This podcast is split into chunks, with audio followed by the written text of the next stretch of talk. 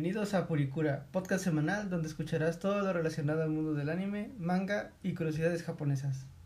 Buenos días gente, el día de hoy yo, Eric de Silva y Ross Lovecraft hablaremos de Shaman King. Shaman King fue creado por Hiroyuki Takei y fue publicado en el año de 1998, realizándose su anime en el año 2001. El argumento de esta historia y alerta de spoilers porque vamos a hablar mucho de ello. La historia comienza cuando Manta Yamada, un estudiante de secundaria, toma un atajo por el cementerio local. A lo lejos puede ver a un joven misterioso, el cual tiene perdida su mirada en las estrellas de aquella noche.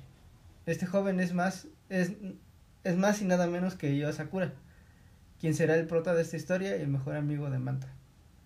La misión principal de Io es encontrar un espíritu acompañante y prepararse para el torneo de chamanes que se realiza cada 500 años y así convertirse en el rey chamán. Eh, Hiroyuki Takei utilizó elementos paranormales, folclore y culturas indígenas como los apaches para darle un toque característico a los lectores del género manga shonen. Él quería básicamente como cambiar el estereotipo del shonen común, lleno de samuráis, este, armas comunes y ese tipo de cosas por algo diferente o lo que él alega diferente, ¿no? sí, no lo logró. ¿Por qué dices que no lo logró?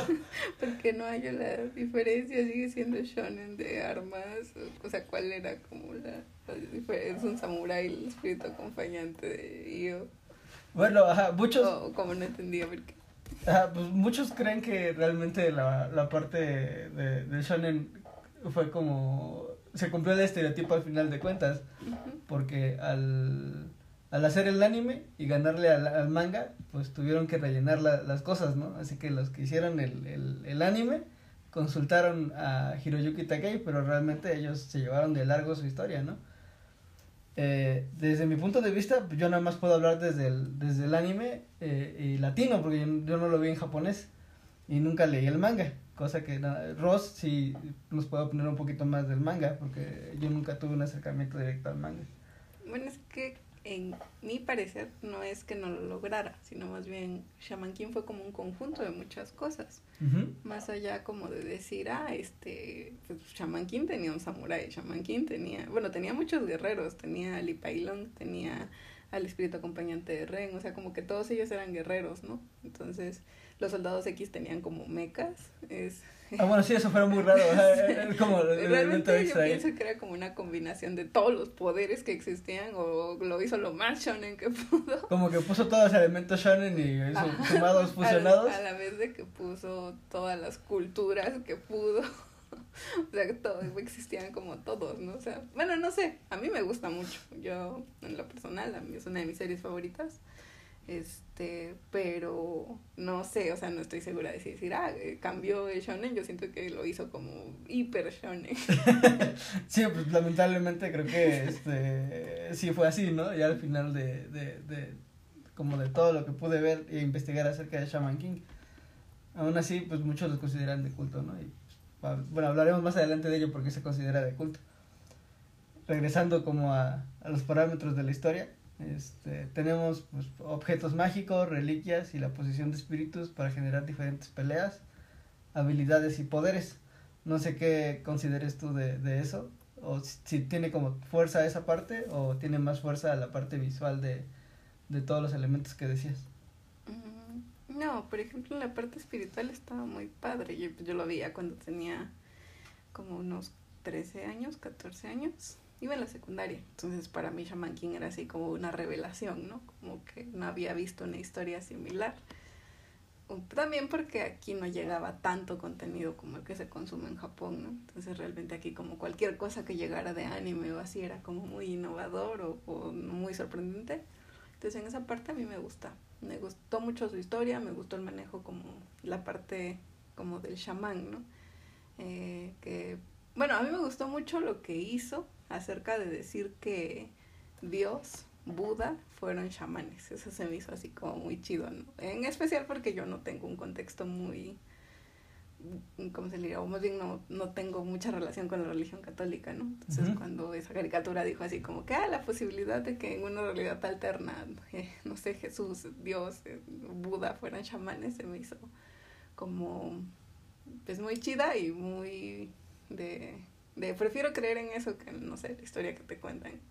Sí, pues tiene como una carga religiosa, ¿no? Pero fantasiosa y a la vez agradable. Ajá, pero pues ten en cuenta yo tenía 14 años y me sorprendía con facilidad.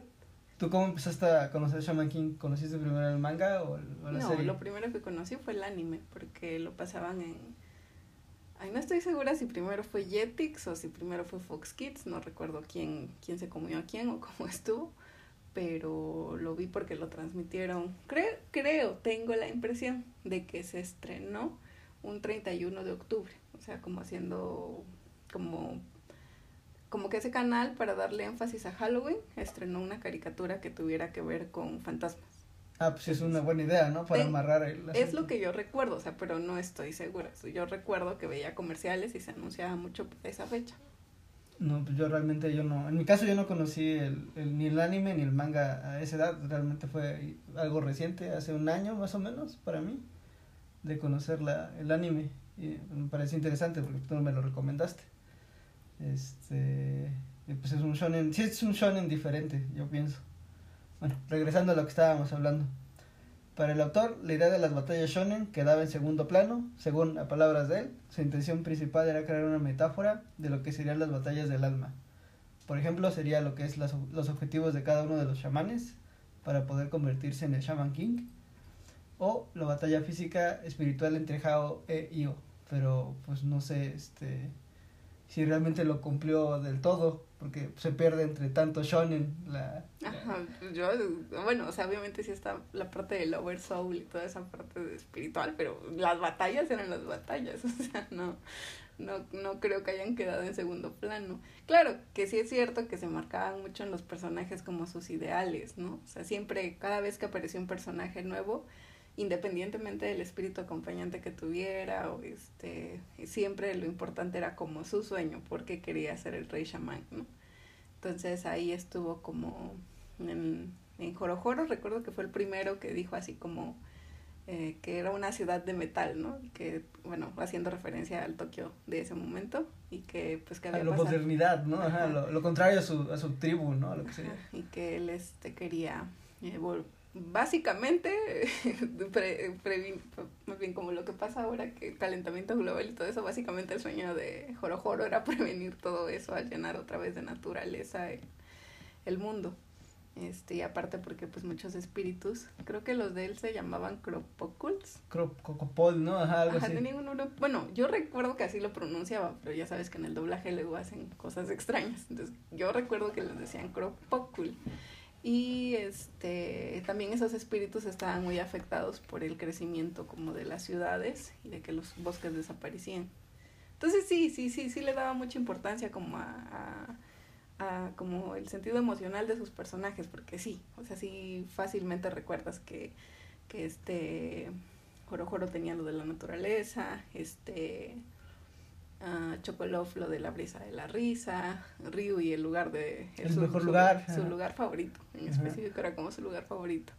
Este, el de Len, bueno, Ren, porque lo recuerdo como Len porque así se doblaron, pero se llama Ren al inicio creo que él era como el, totalmente el antagonista, ¿no? El de quiero matarlos a todos, quiero gobernarlos a todos, así como el anillo del Señor de los este, el malvado, pues, el que tenía que ser el... Esos eran los pensamientos de, de Ren, pero después de que enfrenta a su papá y que todos lo ayudan y así, ya su, su, como que su corazón cambia, ¿no? Y entonces él quiere como no recuerdo bien cuál era su, su sueño o qué era lo que él decía en particular, pero creo ajá, que era como que no quería que alguien más fuera como él, o sea, que, su que los corazones no fueran como endurecidos a través de, de malas experiencias. Desde ahí no me acuerdo, no recuerdo bien específicamente qué era su sueño, pero según yo solo no quería que alguien más fuese como él antes de que cambiara cuando ya venció a su papá, porque aparte su papá era realmente el que tenía esos sueños y quería cumplirlos a través de Ren. pues es como el no desearle el mal a alguien, ¿no? A tu ajeno o a alguien más, pues. Básicamente, ¿no? Pero pues, todo el mundo tiene como...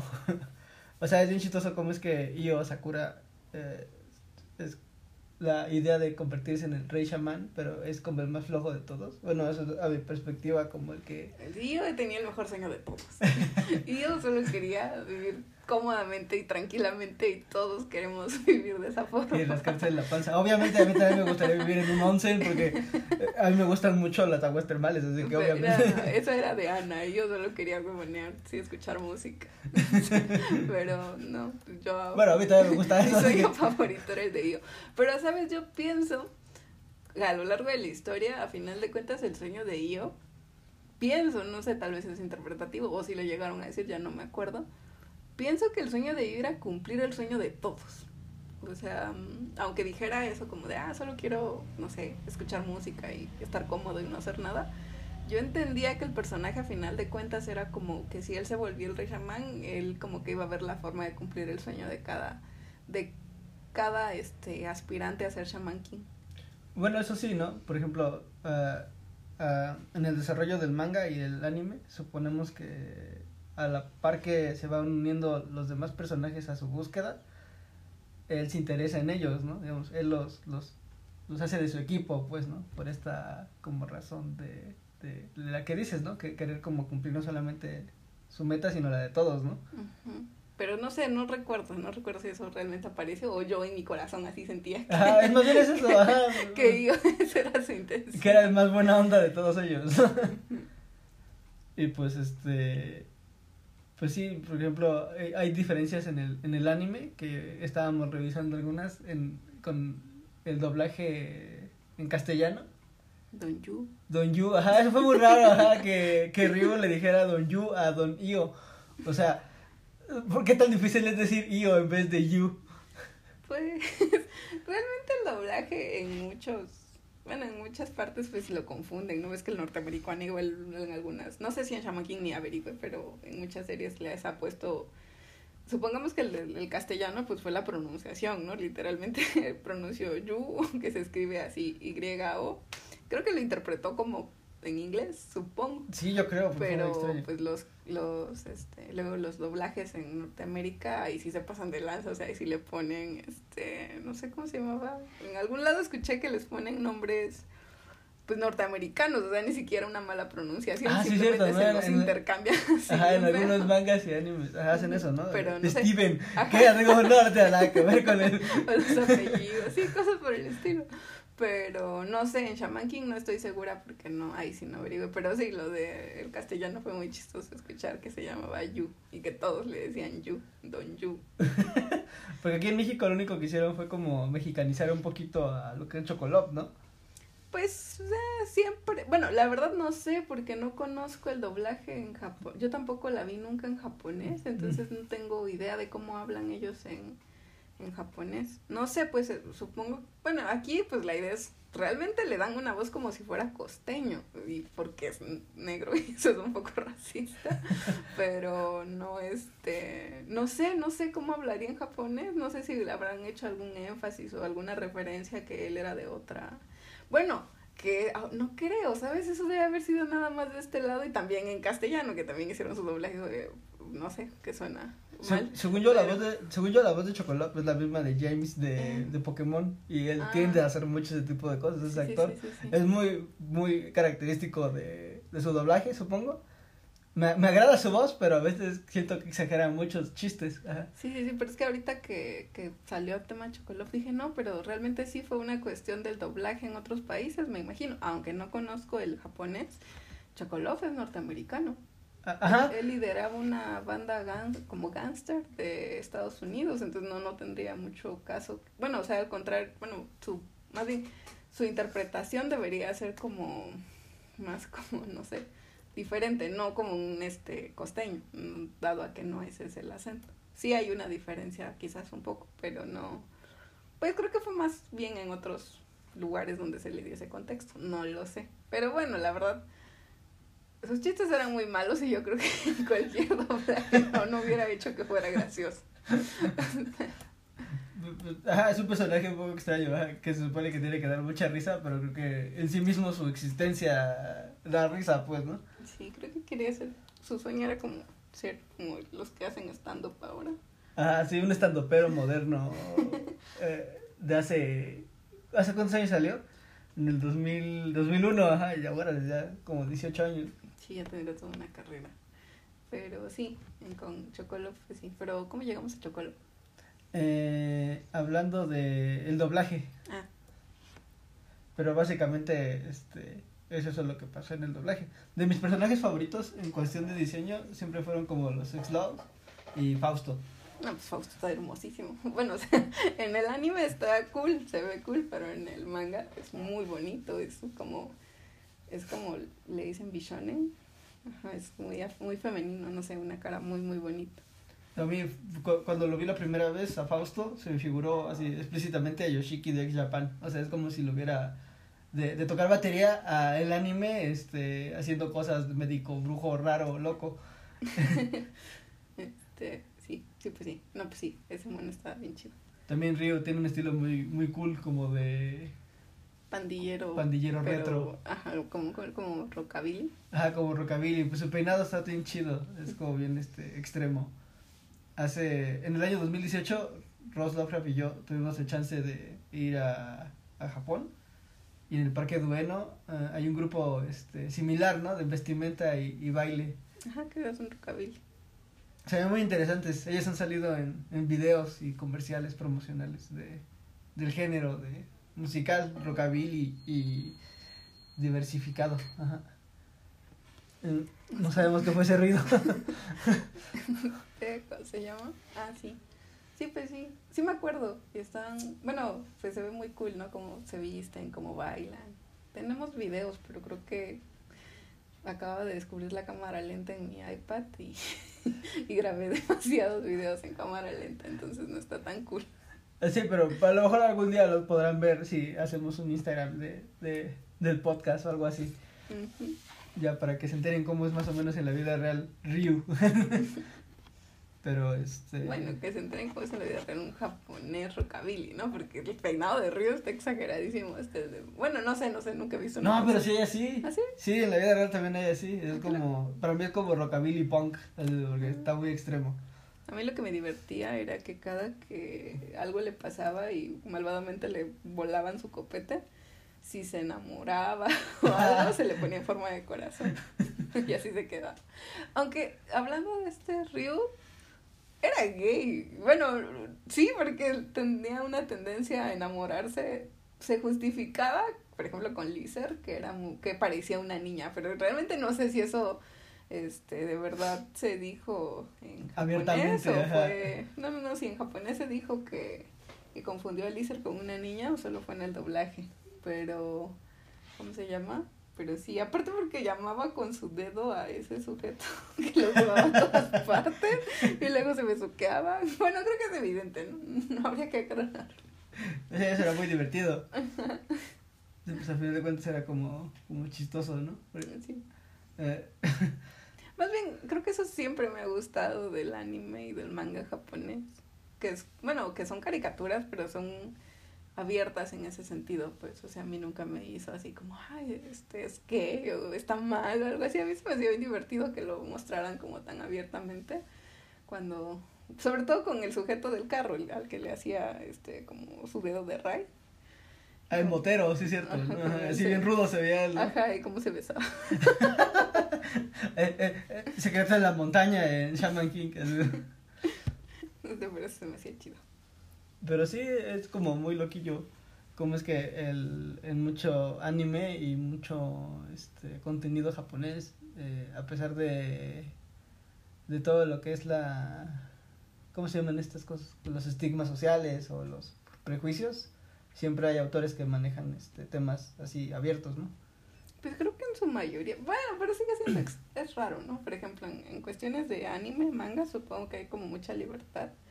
Pero ya en un sentido real, o sea, en su realidad, pues no lo sé. No sé cómo se manejan esos temas en, en la vida real de los japoneses, ¿no? Porque en la vida del manga, del, del anime, pues creo que se permiten muchas cosas. Pues sí, pues es como, al final de cuentas es un escape de, de la realidad y pueden como, como jugar ahí con eso, ¿no? Sí, tienes razón.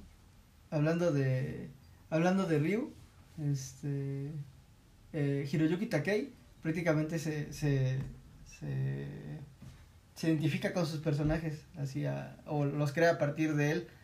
Así que él también se denomina como alguien que prefiere un lugar favorito o un lugar este mejor, ¿no? Así siempre, siempre, siempre. Así Ya, en ese sentido yo lo entiendo perfectamente. Yo también cuando llego, o ya sea desde tu cuarto, eh, alguna parte en particular de tu casa, yo necesito tener un lugar favorito para sentirme como en paz, cómoda, porque si no, no, siento así como que no quiero estar ahí, es incómodo. A mí me cuesta mucho como la como socializar, ¿no? Y en lugares ajenos o la calle me, me siento incómoda, entonces entiendo esa sensación de querer tener un lugar favorito, si pudieses, pues en todas partes, ¿no? A todos los lugares donde fueras, adecuarlos para que fueran tu lugar favorito, pero de Río se me hacía como bonito esa parte, ¿no? Del lugar favorito, pero también se me hacía chistoso porque su lugar favorito al inicio de la serie era a costa de los demás. O sea, sacaba a la gente de ahí para quedarse con el lugar favorito. O si alguien se cruzaba por, el, su lugar favorito, lo golpeaban y lo malmataban, ¿no? Eso, eso no se me hacía chido, pero su idea estaba bien, solo no la manera en la que la llevaba a cabo. Pero, pero aparte del personaje, ¿no? Así como Bueno, sí. esa onda. Sí, porque a final de cuentas, eh, Ryu y su banda fueron quienes salvaron a Io de Ren. Exacto, ajá. muy intenso todo. Pero sí es como interesante cómo es que se, se llevan a cabo ese tipo de, de identificaciones con los personajes y el autor.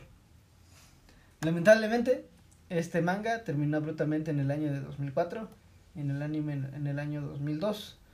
Cosa que, este, desde un inicio, dices que en el, en el anime ya no se respetó la historia del manga de Hiroyuki Takei.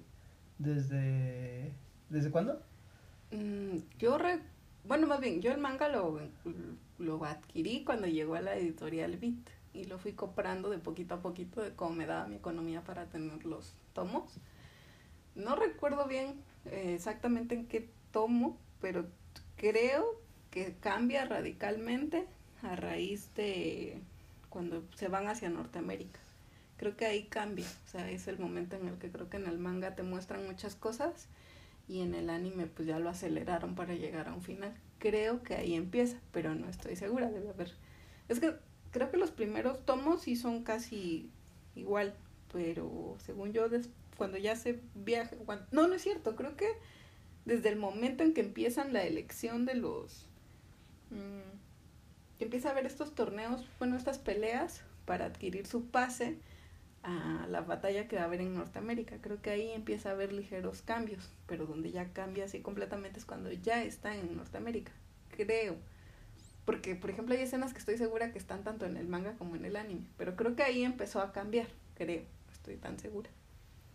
Y pues este a, a muchos les gustó el, la adaptación del anime y a otros no les gustó para nada porque no respetaron la historia como tal.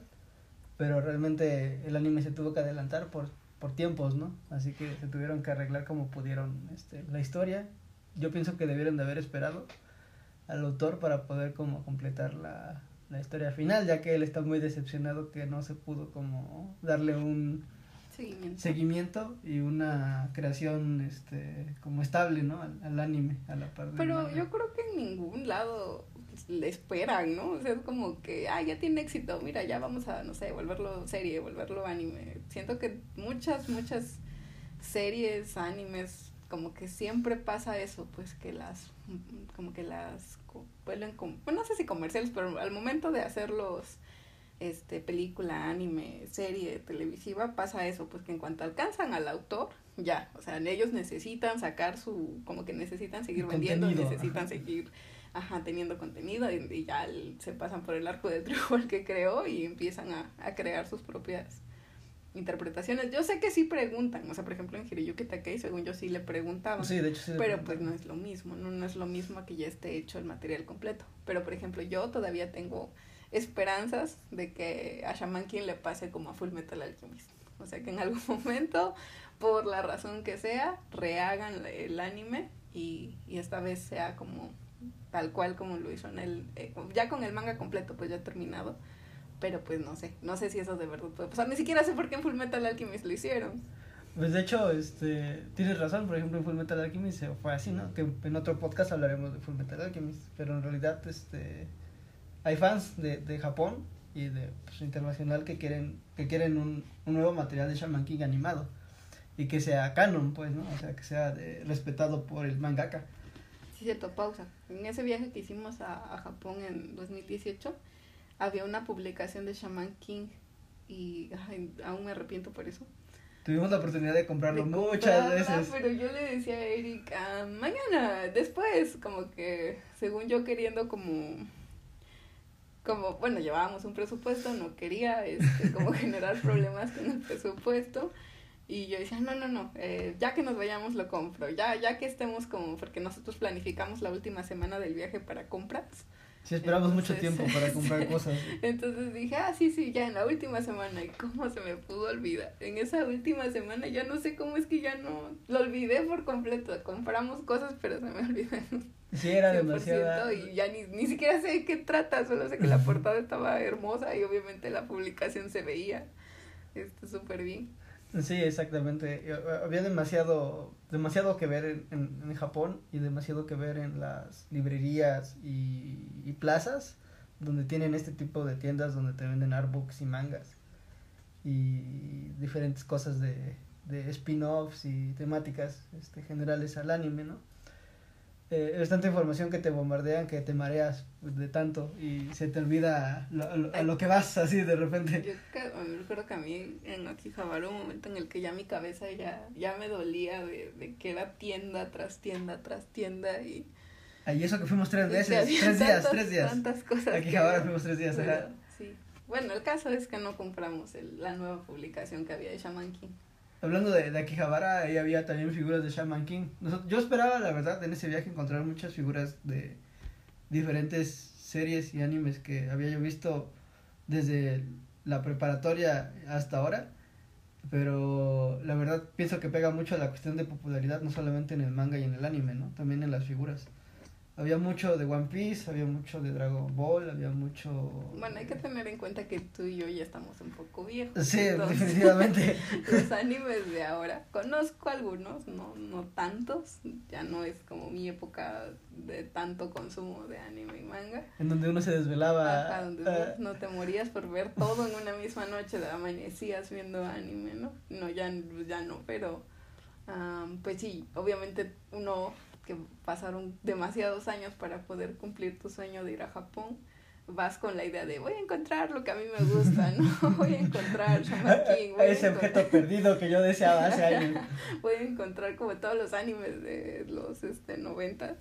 Bueno, y los ochentas, ochentas, noventas. Y pues no, obviamente toda la mercancía en ese momento es para los actuales, ¿no? De los que yo la verdad conocía, pero no tanto. Entonces la mercancía de animes y series y mangas que yo quería, pues realmente ya pues, estaban carísimos, ¿no? O sea, sí había, sí había, pero sí, precios exorbitantes. era demasiado el precio. Pero bueno, le, le, dedicaremos otro podcast a, a, a tiendas de Akihabara o Akihabara exclusivamente. Eh, hablando otra vez de Shaman King, tú dices que una vez aquí en una convención viste una réplica o unos audífonos de IO, ¿no?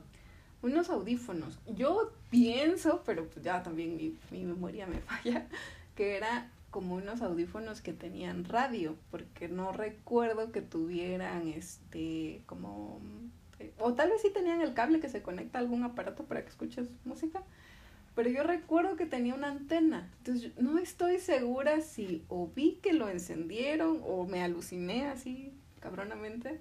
Según yo eran unos audífonos hermosos, eran una réplica muy bonita, pero eran como radio y obviamente eran carísimos, entonces no me los pude comprar. Sí, no, igual en ese entonces en las convenciones nomás iba yo a ver, ver, no tocar, oír, este, y disfrutar el momento, pero realmente no podía llegar a estar en ese tipo de cosas. Tú ibas al Imagina sentarte en las gradas del Flores Magón a, eh, eh, a ver tus 20 compras de los, no sé, de 10 pesos. bueno, no sé si había En mi caso, cartas, Yugi, este, cosas, cosas básicas. Porque, para las que alcanzaba. Ajá. En ese tiempo había mucho producto original en las convenciones este, de, de aquí de Oaxaca y era como más difícil de obtener este, ese tipo de, de objetos, pero era muy interesante de ver. Igual aquí en este año es el 20 aniversario de el 20 aniversario ajá, de, de Shaman King este año. Y hace un tiempo, hace dos años, sacaron un merchandising oficial por Bandai. Sacaron este el collar de Io, ese que tiene como garritas. El de Matamuna. Ah, ajá, ajá, el de este y sacaron este un pin de X-Low y los aretes de Hao y unas playeras. Qué loco. Pero todo, todo fue, es producto oficial, así que este, pues, autorizaron desde Hiroyuki Takei hasta los que tienen los derechos de Shaman King. Y pues es interesante que todavía siga teniendo presencia en, en Japón, pues porque al final de cuentas es un producto que, que tiene preferencia del país, ¿no? Sobre todo por el precio. Eh, cada uno de estos productos estaba como alrededor de unos dos mil pesos mexicanos, más o menos. Pero este sigue siendo interesante cómo es que, que, que sigue viviendo en, en mucha gente el deseo de seguir Que sigue siendo vigente. Ajá, el, el contenido de Shaman King. Ajá, quieren más de Shaman King. Eh, pues es lamentable que haya terminado.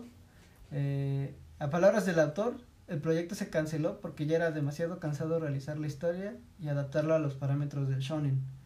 Asimismo, bajó mucho su rating en las encuestas de la Shokan Shonen Jump. En otro capítulo hablaremos de estas encuestas y cómo afectan a la industria del manga y principalmente a los mangaka. En 2019, el canal de YouTube Archipel realizó una entrevista al autor donde nos cuenta un poco de su proceso de trabajo. Nosotros también nos dedicamos a dibujar un poco y este, bueno, mucho lo que vivimos de, dibujar, pues, ¿no? Y conocemos algunos de sus materiales, este, algunos de sus procesos. Para la creación de sus personajes, él utiliza exclusivamente plumones Copic y tintas de, de caligrafía. Y actualmente utiliza tableta digital.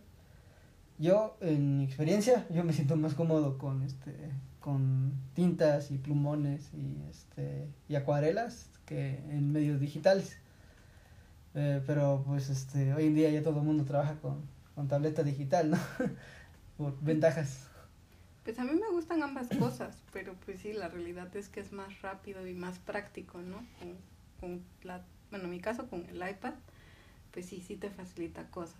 eh, te- y aparte trabajas más rápido y es más fácil, este, pues entintar, no sé, es más rápido que, que hacerlo manualmente, pero pues obviamente a mano la calidad muchas veces, pues es, es muy atractivo, es como muy visualmente siento que es más rico, ¿no? Porque, bueno, no sé, porque igual y tal vez no tengo tanta experiencia con lo digital, por eso todavía no sé lo de generar texturas o sensaciones que también en lo digital son muy atractivas, pero yo pienso que en, en la cuestión, este, ¿cómo se le diría? Física, pues obviamente cuando los ves, pues son trabajos bellísimos y que ves el trabajo que requiere hacerlo. Sí, nosotros igual en ese viaje del 2018 tuvimos la oportunidad de ver este trabajos originales de, Clamp. de Clamp ajá, en una exposición en, en Roppongi. Roppongi es como el área más in y acá de, de Japón. Y tuvimos el chance de ver esa expo y los trabajos se ven muy pulcros a pesar de ser a mano. Eso me sorprendió mucho porque era demasiado el detalle Son hermosos. en términos grandes. Pero sí, fue muy interesante ver esa expo. En, en, en mi en- yo nunca fui como muy fan de, de Sakura, pero en realidad era muy, muy, muy bonito el, el trabajo. Eh, regresando a su proceso de trabajo, el primer paso siempre para él es hacer todo el diseño de su personaje y después crear la historia. Eh, siempre, siempre, siempre para él es más fácil diseñar todos los personajes, aunque no sepa los elementos o cada una de sus historias, pero de esa forma puede seguir haciendo el desarrollo de cada uno de ellos. Y este, supongo yo que eh, cada mangaka tiene su forma de trabajar, ¿no? Ya sea creando la historia y después este, ilustrándola o viceversa o a la par. Pero este, él siempre va a ser así.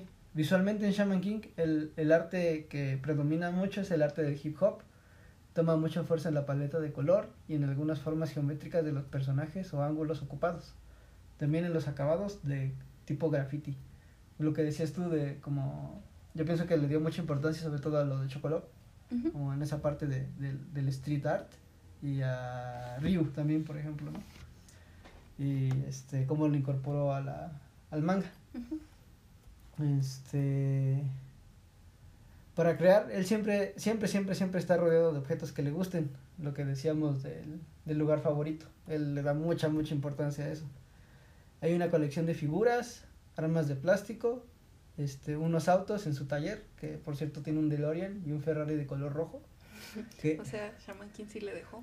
Sí, exactamente. O sea, pudo haberlo sido como un manga tan popular en Japón o un anime tan popular en Japón como para que se cancelara. Pero sí le dejó mucho, mucho trabajo, este, mucho, mucho ingreso, mucho dinero para poder hacer ese tipo de, de taller. A la fecha, ¿no? Todavía. No sé, creo que ya estaba haciendo otro proyecto. No, la verdad no estoy segura. Sí, ya está haciendo otro proyecto. Él está este, trabajando, como es el 20 aniversario, le están invitando a seguir con el proyecto de Shaman King, que él agradeció mucho porque este, él deseaba, ya, ya hay unos spin-offs donde concluyó el manga de forma este, que a él le gustó, pero hay algunas historias acerca de, de Shaman King que él le gustaría continuar. Yo dije, yo sé que no hace shojo, pero yo quiero ver la historia de Ren y la princesa Jin cómo se casaron y así.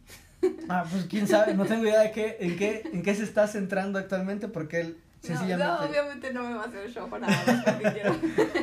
pues, ¿Cómo, es Ren este de pareja? Es, es, como pedir, no sé, a Kira Toriyama que te haga, no sé, que te muestre realmente cómo es Vegeta con Bulma, ¿no? Ah, bueno, sí, obviamente, pero... Te da como pequeños destellos o, o algunas ideas, pero realmente no se van a adentrar en eso.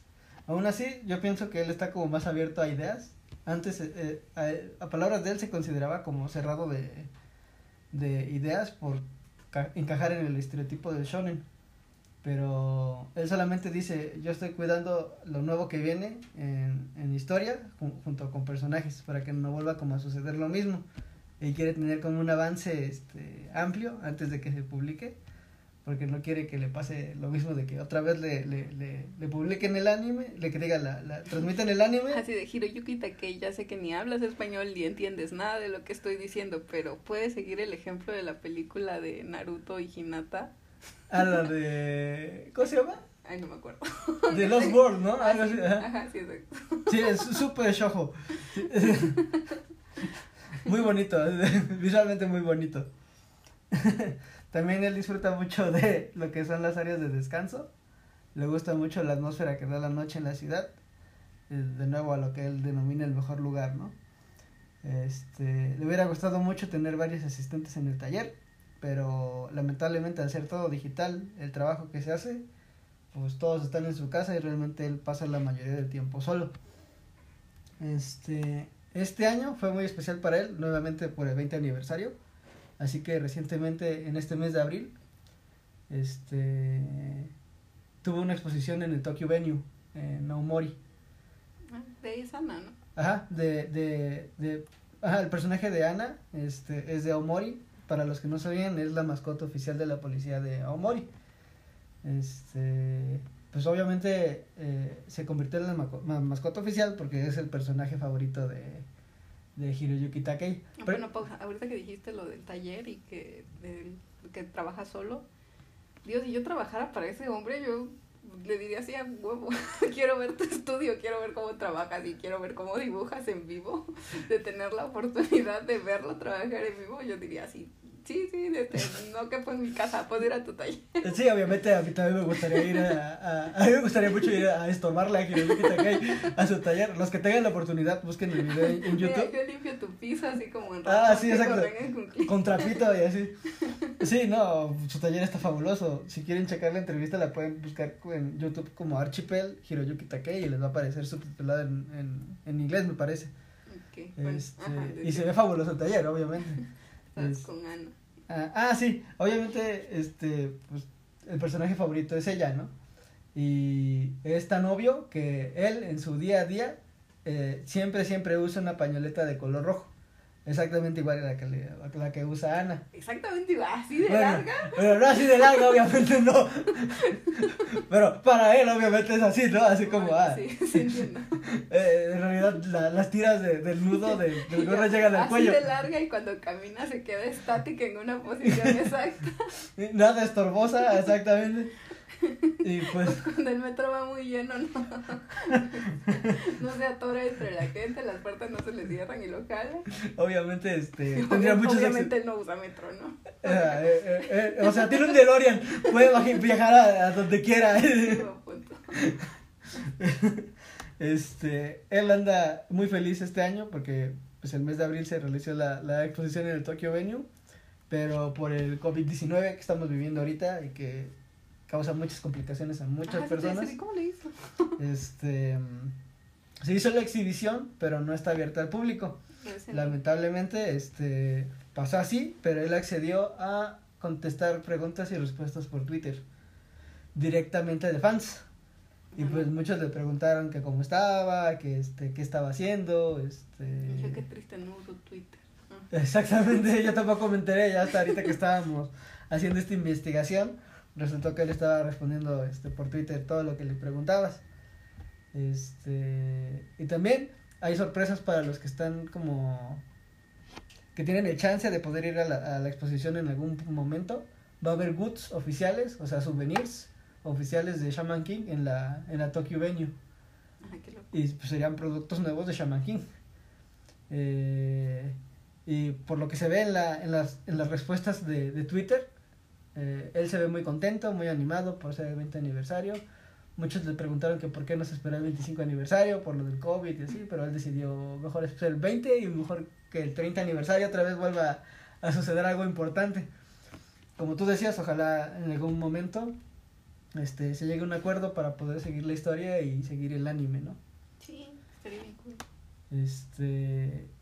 Shaman King fue una serie y un manga considerado de culto en Japón. Mucho de su éxito fue gracias a su reconocimiento internacional.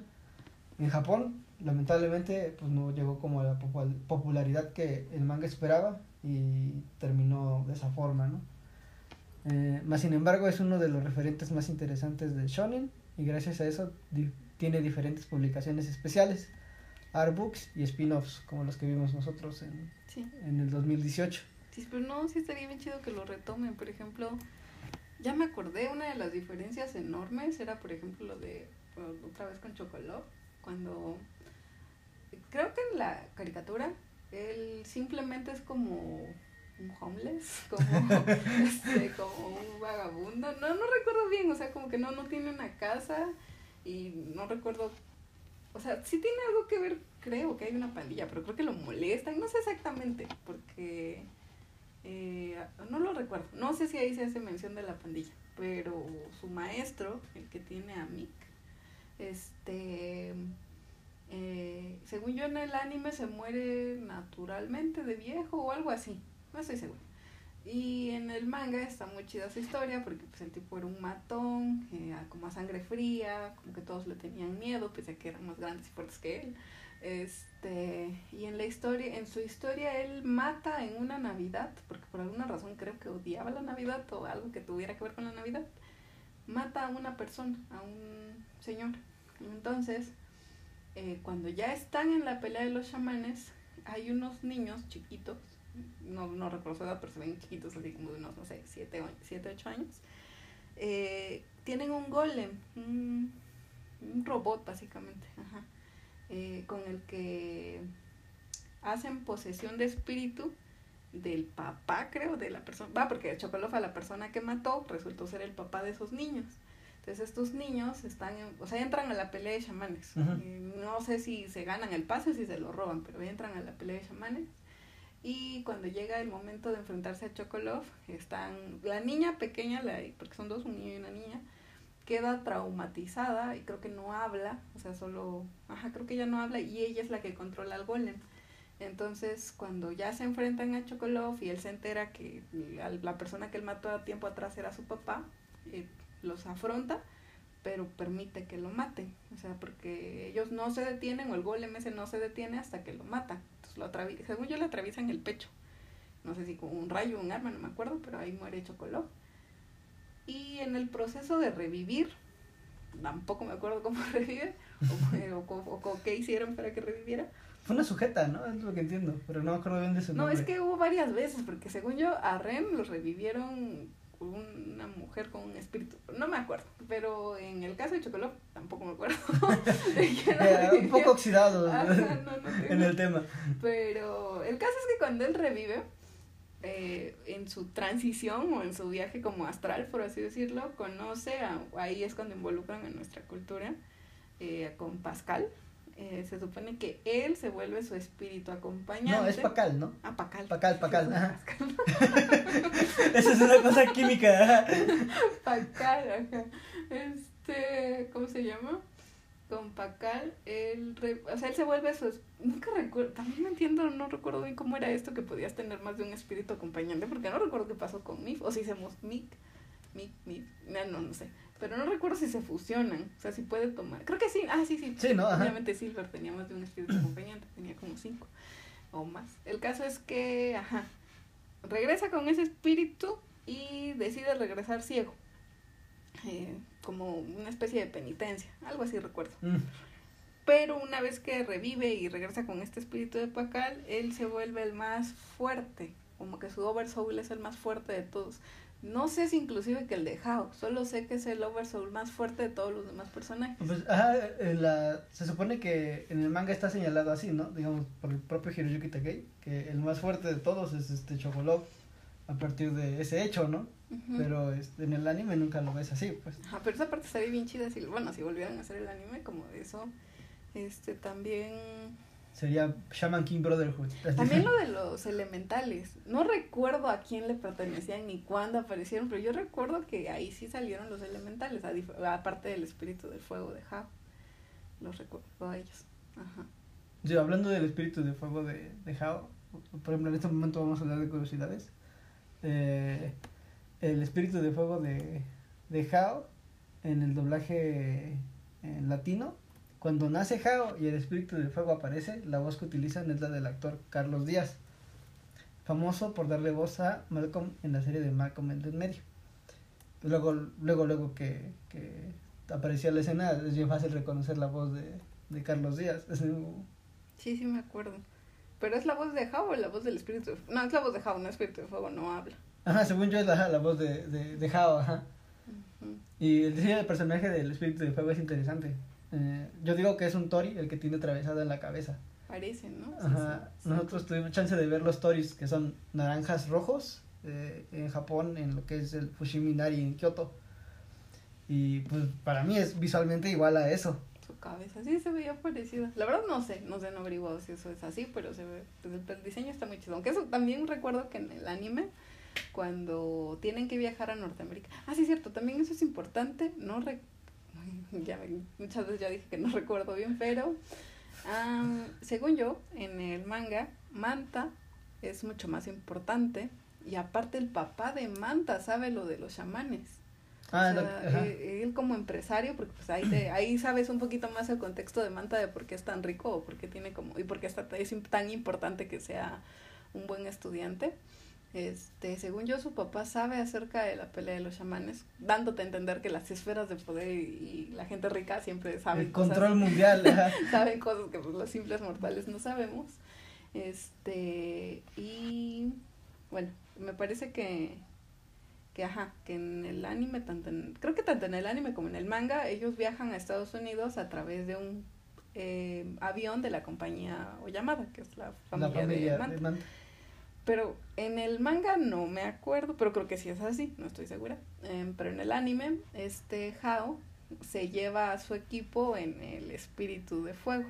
O sea, es como su avión. Ah, cierto, ajá, viajan en él, ¿no? Ajá, y dicen, no mames, eran un chingo y cómo cupieron en esa cosa, cómo no se murieron de frío, qué comieron en el tiempo que se hace, y aparte qué tan rápido vuela como para que iguale la velocidad de un avión, y bueno, obviamente es una caricatura, ¿no? Exacto. Hay muchas pero, cosas que no tienen sentido, pero es muy curioso que haya funcionado como un avión. En nuestra experiencia fueron 15 largas horas en donde te llenaban de comida nomás poder Ah, sí, eso está muy chido. Y te dan helado muy rico de la marca Dazs y diversas cosas de Japón. Fue muy, muy, muy chido. Pero, pero bueno, ajá. ¿qué más ibas a decir? Este, acerca del Fumbari Onsen, lo que es la posada donde viven, este, según la historia de Hiroyuki Takei, está ubicada en la prefectura de Saitama. Nosotros cuando fuimos a Japón no tuvimos chance de ir a Saitama porque este unos días antes de nuestra llegada se hacía un festival. Eh. Lo que sería como, ¿qué será? El 8 de noviembre, me parece. Y pues a la fecha que fuimos nosotros no teníamos nada que hacer en Saitama. Pero es una, pero realmente relativamente cerca de Tokio.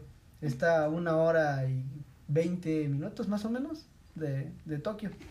Si les interesa ir algún día a conocer Saitama, pues este no está tan lejos, pueden ir y regresar en un solo día. y este y muchos dicen que Saitama es muy bonito.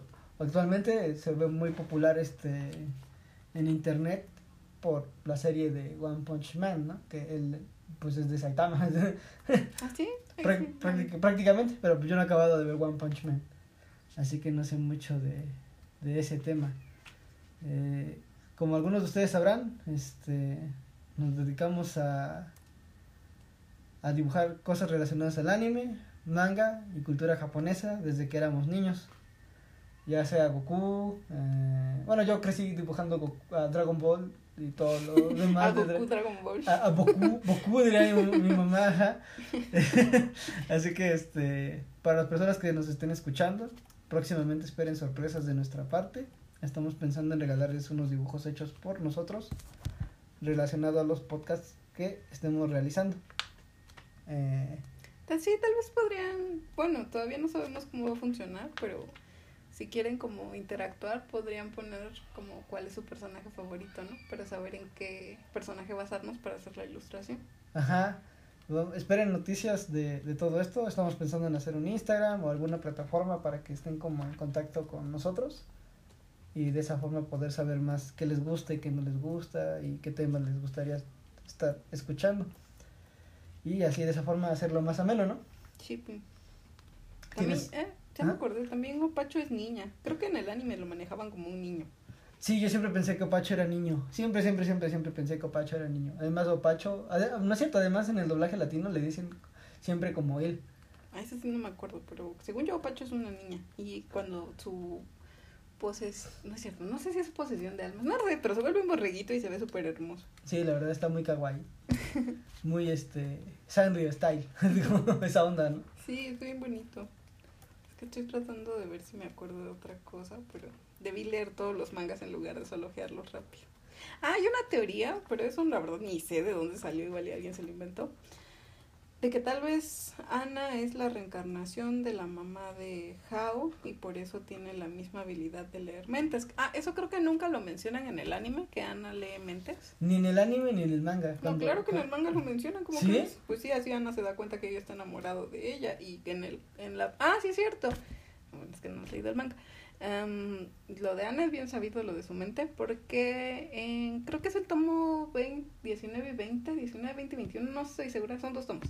El caso es que en esos tomos eh, te muestran la historia de Ana, de con quién vivía, eh, de este, cómo el el poder que ella tenía de leer la mente le generaba muchos problemas. Es un poco parecido a lo que pasa en, en la de Animales Fantásticos con Queenie.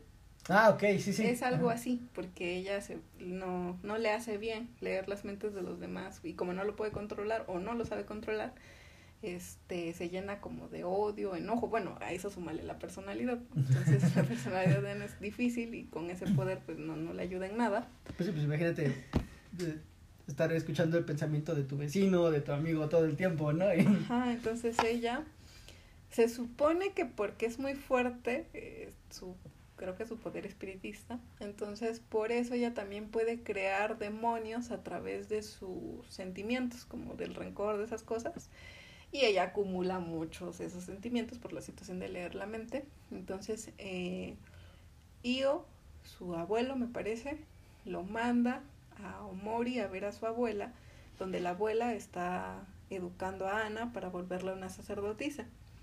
Entonces Io no viaja solo, Io viaja con el espíritu de un gato que se llama Matamune. Entonces este ese gato eh, pues es muy bonito, muy agradable. Io lo aprecia mucho y básicamente es como una especie de mentor en esa parte que en esa parte de la historia. Pero conforme avanza tú te enteras que Matamune es un gato que Hao eh, antes de que bueno ya no sé si ya tenía esos planes malvados o así Pero el caso es que era un gato callejero y Hao lo termina adoptando cuando ya se muere, cuando se vuelve un espíritu, y lo hace su compañero. Entonces Matamune es un espíritu, aparte de que es muy viejo, es un espíritu muy fuerte. Y pero yo entiendo que Matamune vive con la culpa de que no estuvo para Hao o no, o no lo apoyó, o no sé, algo no hizo y pues a final de cuentas Hao muere, este, 500 años atrás. Y Matamune se quedó como con eso, ¿no? De que pues sí lo quería, sí lo estimaba. Y en esta parte cuando reaparece, la función de Matamune es salvar a, a Io de un espíritu que Ana crea, un espíritu, un demonio que Ana crea que es gigante, es como un diablo gigante. Y el problema es que Io, que no tiene todavía mucha habilidad, mucho control, no tiene básicamente experiencia, pues lo vuelve en ese momento eh, su espíritu acompañante y hacen un oversoul. Entonces creo que es una espada pero básicamente Matamune se sacrifica para destruir al espíritu y salvar a Io y a Ana, porque según yo, por la inexperiencia de Io, Matamune pues, se sacrifica, no hay manera de que puedan como salvarse todos. Todos, ajá. Entonces él, él desaparece y lo que le deja en regalo a Io es un collar. Porque en la ah. historia del anime en todos lados ves ese collar como de garras. Ajá, sí, sí. Pues ese collar siempre lo traía Matamune y básicamente en ese collar se convirtió Matamune, algo así. El caso es que según yo, si yo logra como ser más fuerte, no estoy segura qué es lo que tiene que lograr, con ese collar puede traer nuevamente al espíritu de Matamune. Creo que nunca lo vuelve a traer, no me acuerdo, pero esa era la historia. y ahí es cuando ves que Ana lee la mente y te enteras de todas esas cosas. Ah, ok, no, pues entonces la historia, esa es la historia del collar de, de Io en sí. Ajá. Pero pues sí está, estaría interesante como como verlo en el anime, ¿no? Es lo que dices, ¿no? Pero, este, no sé si tienes, este, otra cosa que añadir. Ay, tal vez sí, pero la verdad ahorita ya no me acuerdo, ya, ya como que ya me, me ofusqué, no lo sé. bueno, pero sí ha sido divertido hablar de, de Shaman King. Nuevamente, pues era un anime que no, que no había visto hasta hace un año. Me pareció interesante. Eh, nosotros, yo lo veía a la hora de la comida. Este, y era un, buen contenido para poder como seguir. Yo, lo veía en el horario de la tele creo que eran las 7 de la noche cuando lo pasaban y recuerdo que cuando llegó, creo que cuando apareció Lisa, fue, horrible porque hicieron lo de que fue un viernes y yo el lunes ya estaba desesperada por ver el nuevo capítulo y empezó desde el principio. Clásico de, de, de ver el anime en la televisión abierta, clásico. No, era televisión de cable, pero. ¿Ah, también de cable? Sí, pero no, no les importaba, no respetaban eso. El caso es que lo hicieron dos veces, la vez de Lizard y la vez de cuando ya iban a la pelea contra House, según yo. Ya eran como creo los últimos tal vez cinco capítulos y otra vez. Lo bueno es que no lo regresaron hasta el principio, pero lo regresaron a la mitad para, no sé, no, no sé si hacer, no, no sé para torturar niños, para torturar niños, ya era eso. Pero sí fue muy traumante, yo, yo lo llamaba mucho Shaman King. Pero bueno, eran series que de todas formas te sigues viendo, aunque te regresaran el capítulo que seguía a la mitad de la serie o al inicio de la serie. Son series que no te cansas de ver, sobre todo de niño, ¿no? Sí, sí, pues sí series con las que Yo creces. Claro, sobre todo de niños. Si me la pones ahorita no me voy a entretener viéndola, claro que no. Ah, sí, exacto. Así como cuando ponemos Dragon Ball y estamos viendo escenas de random de, de pelea. De pelea. cuando Goku gana el torneo y cosas así. Bueno, esperemos que les haya gustado mucho esto. Este, esto ha sido Puricura. Y los esperamos la semana que viene con un nuevo tema. Y esperen más noticias de nosotros. Hasta luego. Adiós. Bye.